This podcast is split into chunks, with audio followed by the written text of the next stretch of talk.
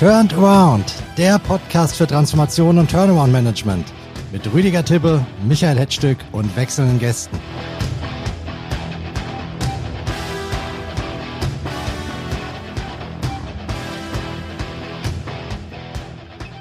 Liebe Zuhörerinnen und Zuhörer, eine der größten wirtschaftlichen Herausforderungen in unserem Land ist die Transformation der riesigen Autoindustrie, die wir in Deutschland haben. Jedes Unternehmen aus der Branche ist intensiv dabei, sich zu wandeln, manche mit mehr, manche mit weniger Fortune. Heute tauchen wir in einen dieser Transformationscases ein und damit sage ich herzlich willkommen zu Turnaround. Bevor ich unseren Stargast vorstelle, hole ich erstmal meinen Co-Host Rüdiger Tippe dazu. Hallo Rüdiger. Guten Morgen Michael. freue mich auf unseren heutigen Podcast und bin schon richtig gespannt. Du bist ja ein Automotive Guy durch und durch, wie unsere Stammhörer wissen. Ich kann mir vorstellen, dass du dich auf die heutige Folge besonders gefreut hast, oder? Ja, klar. Das, hier geht es um Automobilzulieferergeschäft und es ist natürlich immer ein spannendes Thema. Und unser Case hat auch alles Zeug dazu für einen spannenden Podcast. Wir sprechen nämlich über das Familienunternehmen Mann und Hummel aus Ludwigsburg bei Stuttgart. Umsatz rund 5 Milliarden Euro, über 20.000 Mitarbeiter, ein echtes Kaliber und ein Unternehmen, das sich in einem echten Marathonlauf befindet. Ich freue mich sehr, dass die CFO von Mann und Hummel heute bei uns ist. Herzlich willkommen, Emesche Weißenbacher. Guten Morgen zusammen. Ich freue mich auch sehr auf das Gespräch und auf unseren Austausch, äh, aber gleichzeitig würde ich sehr herzlich unsere Zuhörer begrüßen. Die freuen sich bestimmt, dass Sie da sind und sind sehr gespannt, was Sie uns zu erzählen haben. Frau Weißenbacher, ich habe gelesen, dass Sie eine große Affinität zu Basketball haben. Das ist ja ein extrem dynamischer Sport mit sehr emotionalen Ausschlägen. In Ihrem Job haben Sie es aber mit einem sehr, sehr langfristigen Transformationsprojekt zu tun. Hand aufs Herz, wie oft kommen Ihnen diese ganzen Technologien, Branchentrends viel zu langatmig vor? Wie oft würden Sie lieber mit Tempo zum Korb ziehen? Ich gebe Ihnen recht. Also äh, ich bin auch nicht wirklich ein geduldiger Mensch. Also es gibt ziemlich oft Momente, wo ich es mir wünschen täte, dass es äh, schneller geht. Ähm, trotzdem, ich übe mich in Geduld. Ähm, auch im Basketball braucht man Taktik, Strategie, Fokus und Konzentration. Also das Spiel ist auch nicht in zwei Minuten zu Ende. Und das ist halt auch in unserem Tagesgeschäft. Machen wir uns mal mit Ihrem Transformationscase vertraut. Ihr Unternehmen Mann Hummel wurde 1941 gegründet und ist ein Spezialist für Filtrationstechnik. Im Laufe der Jahrzehnte hat sich das Geschäft fast ausschließlich auf Filtersysteme, die in Autos zum Einsatz kommen, konzentriert. Wann fiel denn die Entscheidung, dass das auf Dauer nicht die optimale Aufstellung ist und dass ein Umbau eingeleitet werden muss? Also ein Unternehmen wie Mann und Hummel, das seit 80 Jahren äh, existiert, ist äh, die Transformation nicht unbekannt. Ähm, also das Unternehmen hat in den letzten 80 Jahren viele äh, Transformationswellen durchgelaufen. Trotzdem dieser tiefgreifende Wandel der Automobilindustrie bewegt uns unser gesamtes Geschäftsmodell neu zu denken. Wenn Sie jetzt ganz konkret diese Diversifizierungsstrategie ansprechen, dass wir unsere Abhängigkeit von der Automobilindustrie ab bauen wollen und äh, mehr in andere Filtrationssegmente einsteigen wollen. Dann die ersten Gehversuche haben wir in 2010 unternommen äh, in Wasserfiltration und in äh, 2014 in, äh, in der Gebäudefiltration. Allerdings äh, dieser starke Fokus und dieses äh, Commitment äh, zu Filtration treiben wir seit 2017, als wir zum ersten Mal äh, unsere Strategie nach einer sehr wohl definierten Methode auf Papier gebracht haben, als wir unsere Vision Leadership Infiltration äh, beschrieben haben, sowie äh, unsere Mission, dass äh, wir das Nützliche vom, vom Schädlichen trennen. Und nach dieser ersten Strategiebeschreibung haben wir dann diese Strategie äh, viel fokussierter, konzentrierter umgesetzt oder sind wir auf der äh, Umsetzungsfahrt äh, natürlich mit einer auch ziemlich langen äh, Lernkurve. Wenn Sie Ihre Transformation als Marathonlauf betrachten, an welchem Kilometer des Laufs befinden Sie sich denn gerade? Also Transformation ist ein never-ending uh, Story. Das ist ein langer Prozess. Also das wird andauern, wenn wir eigentlich dieser Wille zur Transformation, zur Veränderung ähm, verlieren, dann werden wir auch jegliche Form von ähm, Geschäftstätigkeit zum Scheitern äh, bringen. Deswegen, Sie werden von mir nicht hören, dass wir jetzt x Prozent äh, des Weges äh, bestritten haben. Das ist jetzt äh, sehr schwer, wirklich in eine konkrete Zahl zu beschreiben. In vielen Themen sind wir gut unterwegs und natürlich es sind viele Themen, wo wir Aufhol- und Nachholbedarf haben.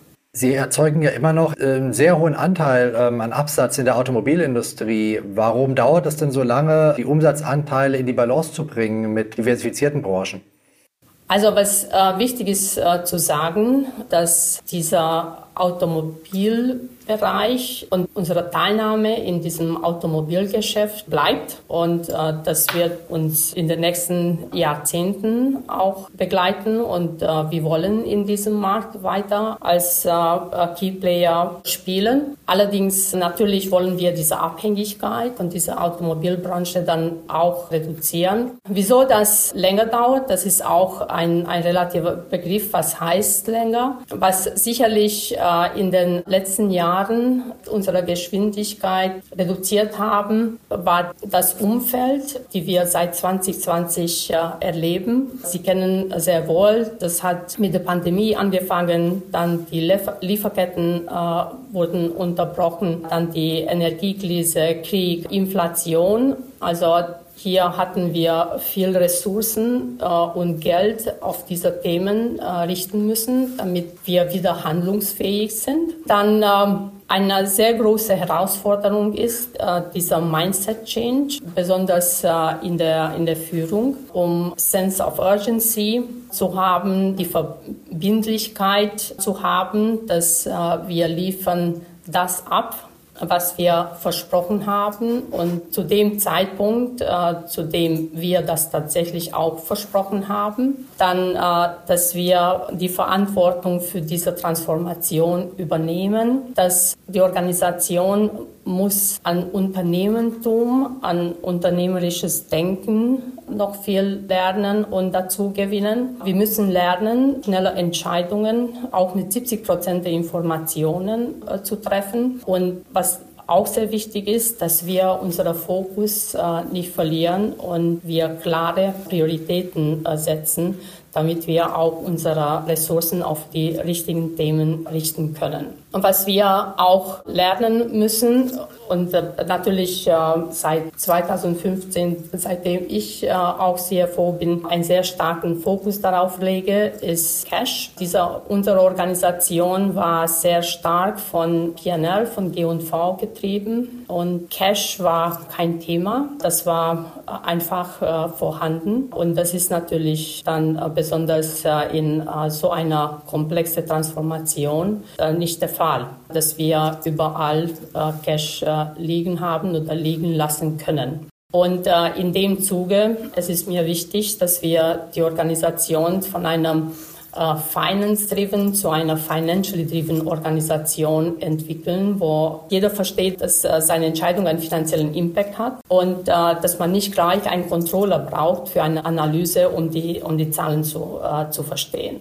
So, einer der wichtigsten Themen ist, äh, wieso das sehr oft langsamer geht, ist äh, sicherlich äh, die Umsetzungsfähigkeit äh, der Organisation. Also wir haben lange Zeit mit äh, klassischen Methoden gearbeitet, Projektmanagement-Ansätzen, offene Punktelisten und so weiter. Und wir haben uns äh, sehr stark auf Input und Output äh, fokussiert, aber nicht äh, wirklich auf den Impact unseres Tuns.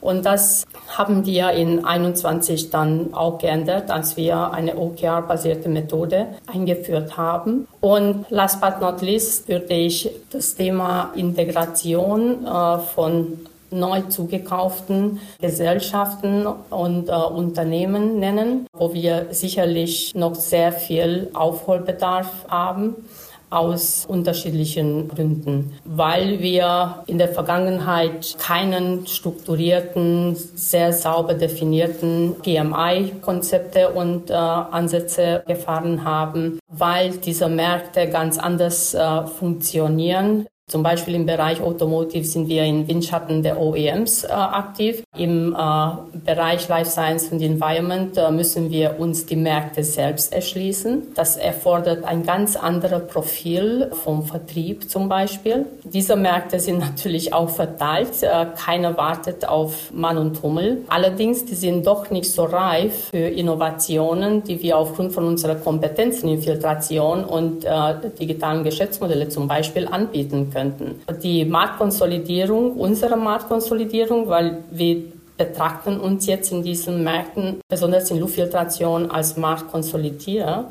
Diese Konsolidierung geht nicht Hand in Hand äh, mit Konsolidierung auf der Kundenseite, zum Beispiel in einem sehr großen Markt für uns in äh, USA. Sie haben ja sehr ausführlich zu Beginn die Strategie erläutert, ähm, auch dass Sie sich abseits der, der Automobilindustrie positionieren und da war eben äh, meine Frage, was denn für Sie die wichtigsten ähm, Herausforderungen auf dem Weg dahin waren und sind. Einige haben Sie genannt. Es kam die Corona-Pandemie dazwischen. Aber welche anderen Herausforderungen haben Sie noch im Blick, die die, die Strategieumsetzung stören könnten? Hürden aus meiner Sicht für die Umsetzung unserer Strategie können aus, aus drei äh, Ecken kommen. Einmal wir selbst. Und das ist für mich der Number One. Also wenn die Themen, was ich vorher erwähnt habe, in den Griff bekommen, besonders Führung, äh, Umsetzungsfähigkeit, dann werden wir auch auf der Cash-Seite die Zahlen mhm. sehen, die wir gern hätten. Die zweite Hürde ist aus meiner Sicht ist die Überregulierung, die von, vom Staat kommt. Wenn die deutsche Regierung und Europa äh, nicht äh, verstehen wird, dass deren Aufgabe ist, nicht den Unternehmen vorzuschreiben, was sie zu tun haben und wie sie das zu tun haben, sondern Rahmenbedingungen zu schaffen, in denen Unternehmen äh, gedeihen und wachsen können, dann werden wir große Schwierigkeiten bekommen. Weil das frisst Geld, äh, Manpower, die wir für, unsere, für die Transformation unserer Geschäfte brauchen. Absolut. Und äh, der dritte Punkt, wo wir ein, ein Kristallkugel bräuchten, sind äh, geopolitische ähm, Entwicklungen. Also äh, wenn wir jetzt auf, auf die USA-Wahlen denken und wenn wieder Trump gewählt wird, dann ähm, es ist, äh, es wird interessant zu sehen, wie er sich zu Europa steht. Wir haben eine Vorahnung, äh, wie das wird. Das wird aber starke Auswirkungen auf uns haben und natürlich, was in der Beziehung mit China passiert, was passiert in der Beziehung China-Taiwan und für das, wir können uns nur in einer Form vorbereiten, dass wir uns äh, so Decoupling und De-Risking-Strategien überlegen und uns darauf aufstellen. Und das ist sicherlich, deswegen die Frage ist äh, tatsächlich äh, sehr gut, das ist sicherlich eine wichtige Voraussetzung, um in so einem Umfeld äh, weiterhin als internationales äh, Unternehmen äh, erfolgreich zu sein, die Regionen so weit wie möglich unabhängig zu machen. Was nicht heißt, dass sie globale Standards nicht folgen, aber wir müssen diese Standards mit lokalen Anbietern Anbieter, zum Beispiel im IT, dann äh, auch umsetzen können. Es gibt ein Merkmal bei Mann und Hummel, was ich besonders spannend finde. Und zwar ist es der Umstand, dass sie ein starkes Aftermarket-Geschäft haben, das selbst wenn die E-Mobilität jetzt extrem rasant voranschreiten würde, ihnen noch bis weit in die 40er Jahre hinein eine Menge Cashflow bescheren wird, Jahr für Jahr. Frage an Sie beide, ist so ein Ass im Ärmel für eine Unternehmenstransformation eher förderlich oder eher hinderlich, weil es vielleicht den Veränderungsdruck ein bisschen reduziert? Also wenn Sie mich fragen, das ist äh, förderlich, äh, weil um die Transformation in Life Science Environment zu finanzieren, äh, muss ich in einem Geschäftsfeld Geld verdienen. Dieser Summenspiel nicht immer 0 auf 0 aufgeht und manchmal auch nicht äh, mit Plus. Das liegt im Natur des, äh, des Geschäfts und Transformation manchmal und deswegen sage ich, das sind wir. Ich schaue immer uns an, wo können wir besser performen, dass dieses Gleichgewicht dann äh, eher mit Plus äh, abschließt. Allerdings nochmal, wie am Anfang gesagt, wir müssen uns mit der Automobilbranche beschäftigen. Ja, also der, der, Umsatzanteil ist so riesig, also das, das, das kann man einfach nicht negieren. Und auch für die Umsetzung unserer Strategie oder Definition unserer Strategie äh, haben wir einen Ansatz gewählt, das heißt Dual Transformation für Scott Anthony. Er kommt aus diesem Clayton Christensen Team von, äh, von Harvard.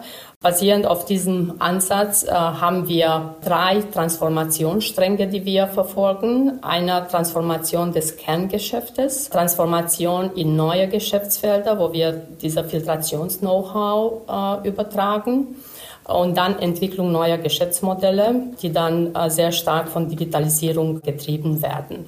Und diese Transformation des Kerngeschäftes hat auch mehrere Stränge. Ne? Also wir transformieren den Pkw-Bereich, dann, wir haben uns die Frage gestellt, äh, wie reduzieren wir unsere Abhängigkeit von dem Pkw-Bereich? Und äh, unsere Antwort ist stärkere Positionierung und Ausbau unserer Marktposition in Heavy Duty, On-Road, Off-Road und Industrie. Und dann haben wir auch eine Transformation tatsächlich auch im IAM-Bereich. Also IAM Geschäft bleibt, auch wenn wir sagen, das ist langfristig, aber das bleibt nicht so, wie er heute ist. Also wir sehen eine starke Verschiebung von eigener Marke zu Private Label und auch eine Marktkonsolidierung. Äh, es entstehen immer mehr und immer stärkere ähm, International Buying Groups, äh, die eigentlich so viel Einkaufsbauer haben langsam äh, wie ein Automobilhersteller. Und was heißt das für uns? Im Umkehrschluss, dass der Ergebnisdruck auch in diesem Aftermarket ähm, größer wird. Ja. Und das macht diese Transformation so komplex, diese Parallelität von diesen vielen Transformationsstränge, wo wir nicht sagen können, mit einem beschäftige ich mich nicht. Wie siehst du das, Rüdiger? So eine Cash-Cow im Unternehmen eher förderlich oder eher hinderlich? Also auf jeden Fall förderlich für das äh, aus der, aus der rein finanzwirtschaftlichen Sicht und auch im Gesamtkontext muss man natürlich schon sehen, dass das sagen wir, in, der, in der Produktion, da wo dann die, die Wertschöpfung er, erfolgt, mit größeren Schwierigkeiten verbunden ist, aber gleichwohl ist es ja ein Hauptumsatzträger nach wie vor. Von daher muss man der Sache einfach Rechnung tragen. Es ist ja auch so, dass die, ähm, sagen wir, die Preise im After Sales äh, andere sind als im Seriengeschäft. Ähm, so gesehen ist die Marge dort auch etwas höher und von daher kann man das schon managen. Es ist schwer und das ist auch immer, führt immer wieder zu Diskussionen. Kann man nicht schneller, kann man das nicht irgendwie komplett ähm, outsourcen oder sonst irgendwas machen, dass, dass wir das selber nicht mehr als Kerngeschäft im Unternehmen haben. Aber ich glaube, der Ansatz, wie es gerade von Frau Weißenbacher geschildert wurde, ist genau richtig. Und es ist eben der große Vorteil von, von Familienunternehmen, dass hier eben längerfristig gedacht wird, ja, dass du einfach die Sache gesamtheitlich und ganzheitlich ähm, betrachtest und jeden Stream, jeden Transformationsstream ähm, einer Strategie folgt, die vielleicht untereinander unterschiedlich sein können, aber am Ende dann doch wieder äh, das Bild abrunden und zum Gesamterfolg führen. Jetzt gab es in Ihrem Portfolio auch, Frau Weißenbacher, einen gegenteiligen Fall, nämlich Sie hatten einen Restrukturierungsfall im Portfolio, nämlich die Kunststoffsparte, gegenteilige Entwicklung äh, wie im Aftermarket-Geschäft. Und die haben Sie 2022 an den Turnaround-Finanzinvestor Mutares abgegeben. Warum haben Sie sich denn dagegen entschieden, dieses Geschäft selbst zu restrukturieren? Nochmal auch für die Zuhörer ein bisschen äh, für die Klarstellung. Wir haben nicht Kunststoffsparte veräußert, sondern nur technische Kunststoffbauteile. Wir haben weiterhin eine sehr starke Kunststoffkompetenz, weil die meisten unserer Filter sind in äh, irgendwie geartete Kunststoffgehäuse eingebettet. Und diese Kunststoffteile fertigen wir weiterhin im Haus. Der Grund des äh, Carve-outs ist einfach und äh, kann mit, meinem, mit einem Wort beschrieben werden. Das ist Fokus. Wir sind ein Filtrationsexperte und wie ich gesagt habe, in 2017, äh, das haben wir für uns fest definiert äh, und diesen Weg äh, verfolgen wir. Wir stehen weltweit für innovative Filtrations- und Separationslösungen, egal ob im Bereich Mobilität, Luft, Wasser oder Industrie. Um diesem Ruf gerecht zu werden, ist ein absoluter Fokus auf unser Kerngeschäft notwendig. Und wir wollen und dürfen uns auch nicht äh, verzettelt. Und last but not least, äh, das Geld kann man nur einmal ausgegeben werden. Jetzt hat Rüdiger ja was Interessantes angesprochen, so ein bisschen den Kontrast, den man ja zumindest als Außenstehender glaubt zu sehen zwischen einem Familienunternehmen mit sehr viel Tradition und einem langen Atem und einem börsennotierten Unternehmen oder gar einem Private Equity Investor, die ja dafür bekannt sind, sehr schnell durchzugreifen, wenn etwas nicht funktioniert. Sie sind jetzt im Familienunternehmen groß gewachsen, sind schon seit äh, einigen Jahrzehnten bei Mann und Hummel. Schätzen Sie es, dass sagen wir, diese Tradition mehr oder würden Sie manchmal auch glauben, dass ein Familienunternehmen etwas mehr sagen wir, Entscheidungsfreude oder auch Durchsetzungskraft ähm, gut zu Gesicht äh, stehen würde, zum Beispiel wenn es um Fokus geht im Portfolio? Also was, was ich schätze, ist tatsächlich, was genannt wurde, was Sie angesprochen haben, das ist dieser langfristiges äh, Denken. Also wenn wir von etwas überzeugt sind, dann bleiben wir dran auch wenn wir eine längere äh, Lernkurve äh, haben. Wir, wir, denken und wir müssen nicht zwangsläufig in Quartalen äh, denken und wir sind nicht permanent den Kapitalmärkten oder Aktionären Rechenschaft schuldig. Nevertheless, das ist tatsächlich so, dass diese Entscheidungsfreude und Entscheidungskonsequenz ein sehr, sehr wichtiges Entwicklungsfeld ist. Und das äh, habe ich auch am Anfang genannt, das geht für mich Hand in Hand mit Führung Führungskultur, Leistungskultur und, ähm, und mit dem Umsetzungsstärke einer Organisation, die wir für diese Transformation auf eine ganz andere Ebene haben müssen. Und das trainieren wir. Zum Beispiel bei dem Carve-out von den technischen Bauteilen, das Erkenntnis,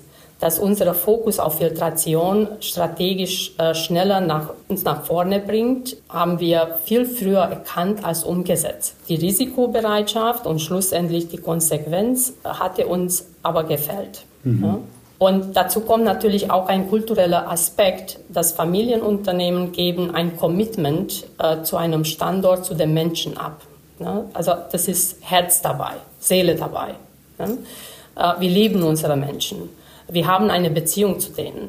Und deswegen, wir versuchen es länger, eine Lösung zu finden. Wir wollen nicht einsehen, dass es doch keine sinnvolle Lösung gibt. Aber seit 2017, 18 sind wir ganz anders äh, unterwegs.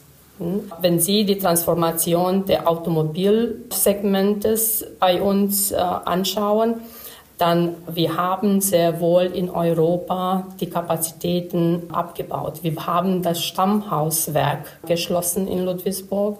Wir haben ein anderes Werk in England äh, auch geschlossen. Wieso spreche ich 2018 an? Weil in 2018 hatten wir ein großes äh, Restrukturierungsprogramm gelaufen, wo wir 1000 Mitarbeiter äh, abgebaut haben. Aber das ist eindeutig ein, ein Thema, ein Feld, die Kompetenz, die wir sehr stark weiterentwickeln müssen. Wir müssen, äh, wir müssen dranbleiben. Was mich da interessieren würde, wenn plötzlich so harte Schnitte gemacht werden, nachdem es ja über Jahre, Jahrzehnte lang eigentlich immer sehr angenehm war für die Mitarbeiter und äh, ja immer noch nach wie vor angenehm ist, aber wenn dann trotzdem so harte Schnitte erforderlich ist, wie ist dieser kulturelle Wandel erfolgt? Wie haben die Mitarbeiter das aufgenommen und wie haben sie es vor allen Dingen kommuniziert? Also das ist eine sehr wichtige Frage, wie kommuniziere ich? In der Vergangenheit, ich würde sagen, wie haben uns hinter den Tatsachen irgendwie versteckt und wir haben versucht, ähm, Dinge dann doch schön zu reden und der Mitarbeiter versucht dann das Problem so umzuschreiben, dass, dass er nicht wirklich versteht, wie, wie schlimm das ist. Und das haben wir auch äh, verändert. Äh, wir haben wirklich dort auch eine 180-Grad-Drehung gemacht. Äh, heute kommunizieren wir, also wir zeigen Zahlen, äh, wir erklären Zahlen. Äh, wir erzählen, was läuft gut, was läuft nicht gut. Wir erzählen, was auch, was sind die Konsequenzen, äh, wenn wir uns nicht äh, verändern. Und das haben wir, implementieren wir uns auch in unserer Führungskultur, ne, weil das hat auch sehr stark auch damit zu tun, wie gebe ich Feedback den Mitarbeitern, ne? wie gehe ich in Konflikten, wie führe ich äh, kontroverse Diskussionen. Das ist auch ein, ein Feld, wo, wo wir sicherlich immer noch sehr viel Aufhol- und Nachfolgebedarf haben. Aber unsere Kommunikationsstrategie hat sich äh, eindeutig äh, geändert. Was sind denn so die nächsten Meilensteine, die vor Ihnen liegen, beziehungsweise die Sie wirklich dringend eigentlich erreichen sollten, um äh, mit der Transformation ein ordentliches Stück voranzukommen? Ja, also wie gesagt, Transformation äh, ist niemals abgeschlossen. In, in 22 haben wir unsere Target Story äh, beschrieben. Das ist auch ein Element von diesem OKR-basierten äh, Ansatz, äh, dass ähm, Kirk und ich, also mein CEO-Kollege und ich, uns hingesetzt haben und sie unsere Augen geschlossen haben und wir haben beschrieben, wie sehen wir das Unternehmen in 20, am 31.12. 2026. Äh, Jetzt äh, schreiben wir diese Geschichte weiter bis 2030 äh, und es ist wichtig zu beschreiben, was hat sich tatsächlich verändert. Ja, und die wichtigsten Meilensteine sind in, in diesem Sprint dann auch, auch beschrieben. Also wenn wir jetzt ganz konkret auf die einzelnen Geschäftssegmente das, äh, das beziehen, es ist wichtig, dass äh, in der Automobilbranche wir äh, parallel zu, zu der Transformation der Branche laufen. Das heißt, dass unser Umsatzanteil Elektrofahrzeuge und mit alternativen Antrieben getriebenen Fahrzeuge genauso groß ist wie der Marktanteil dieser Fahrzeuge im Markt. Dann im IAM, dass wir auch parallel laufen mit dieser Verschiebung zum Private Label zum Beispiel und wir uns äh, vorbereiten äh, auf diesen äh, Margendruck, was äh, von den äh, International Buying Groups dann äh, kommen kann. Dann, was für uns wichtig ist, die Abhängigkeit von der Pkw-Branche. Also in den nächsten Jahren müssen wir uns tatsächlich in Heavy-Duty-Industrie schaffen, dass in den Segmenten, wo wir unterwegs sind, die Nummer eins oder Nummer zwei sind. Ja, ich habe bewusst diesen Jack Welch-Ansatz gewählt weil das hilft auch die Organisation zu fokussieren. Und wenn in einem neuen Segment in, äh, drei, in fünf Jahren wir das nicht schaffen, dann äh, sollten wir uns von diesem Segment auch äh, verabschieden. Dann natürlich die Skalierung die Life Science und äh, Environment-Geschäftes. Äh, also das muss tatsächlich äh, viel äh, schneller gehen. Heute haben wir so einen 10% Umsatzanteil und das äh, soll äh, auf 25 Prozent wachsen. Und um unsere Unique Selling Point auszubauen, wir haben in den letzten Jahren auch viel in vertikale Integration äh, investiert. Also diese Medienkompetenz treiben wir äh, weiter.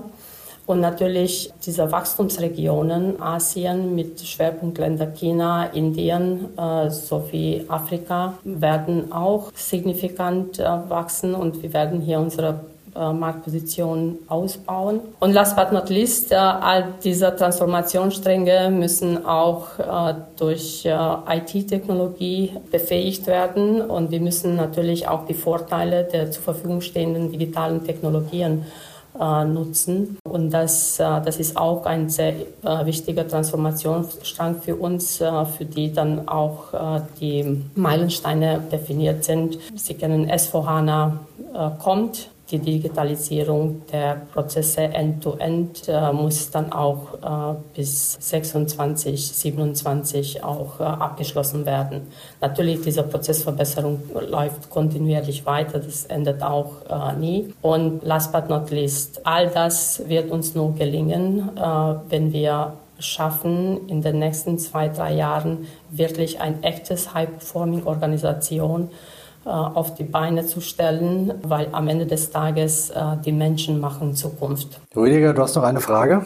Ja, ich habe eine Frage, die hatte ich mir zu Beginn notiert. Und die Frage ist, wie Sie es als CFO es schaffen, ein Gleichgewicht zwischen der finanziellen Strenge und der strategischen Risikobereitschaft ähm, zu gewährleisten, insbesondere in den Zeiten wirtschaftlicher Unsicherheit, jetzt gerade in den vergangenen Jahren mit den geopolitischen hm. Herausforderungen und äh, auch dann als Familienunternehmen, äh, wo es ja dann, wie ich mir vorstellen kann und aus eigener Erfahrung auch weiß, oft nicht ganz einfach ist mit den Gesellschaftern. Das war so meine Frage, wie Sie das schaffen, diesen, diesen Spagat. Ähm, mir ist jetzt im Gespräch klar geworden, wie Sie es schaffen, aber vielleicht können Sie es nochmal mit eigenen Worten beschreiben. Also das äh, ist mit Fokus und, und Priorisierung. Unsere Strategie ist beschrieben und wenn, wenn das Umfeld äh, so unfreundlich wird wie dann seit 2022, äh, dann äh, müssen wir auch weiter priorisieren und, äh, und fokussieren. Und in 20, nach 2020, wir wussten in Kurzarbeit gehen, da gibt's nichts. Ja.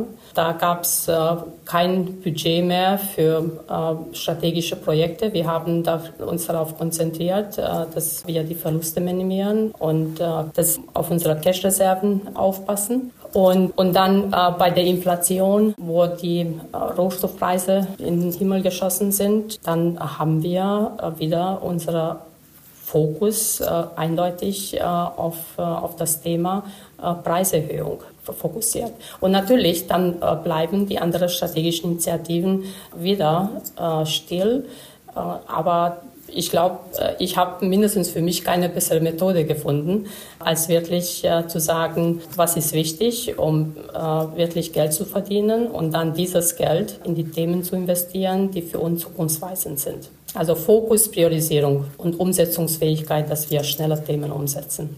Das ist wirklich bemerkenswert, wie komplex ähm, Ihre Transformation ist. Ähm, wir haben ja jetzt viele Sachen angesprochen, die kulturelle Transformation, die technologische Transformation, das regulatorische Umfeld.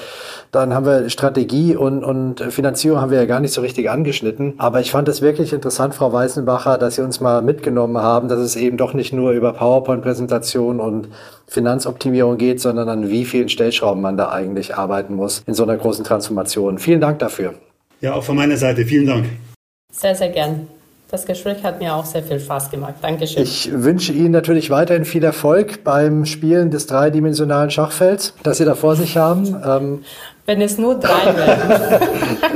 ich bin kein Physiker, aber ich glaube, in der vierten Dimension reisen Sie in der Zeit zurück oder vor, wobei das wäre eigentlich auch eine nützliche Restrukturierereigenschaft. Super. Ich hoffe, es hat Ihnen auch ähm, Spaß gemacht, äh, dieser Podcast zu hören. Für die Tonqualität, die heute ein bisschen anders war als sonst, bitte ich zu entschuldigen. Wir mussten aus technischen Gründen auf eine mobile Aufzeichnung wechseln. Aber ich glaube, der Inhalt hat das wettgemacht. Ich freue mich, wenn Sie beim nächsten Mal wieder dabei sind bei Turned Around und verabschiede mich jetzt von Ihnen. Ihr Michael Hetzstück, Turned Around, aus.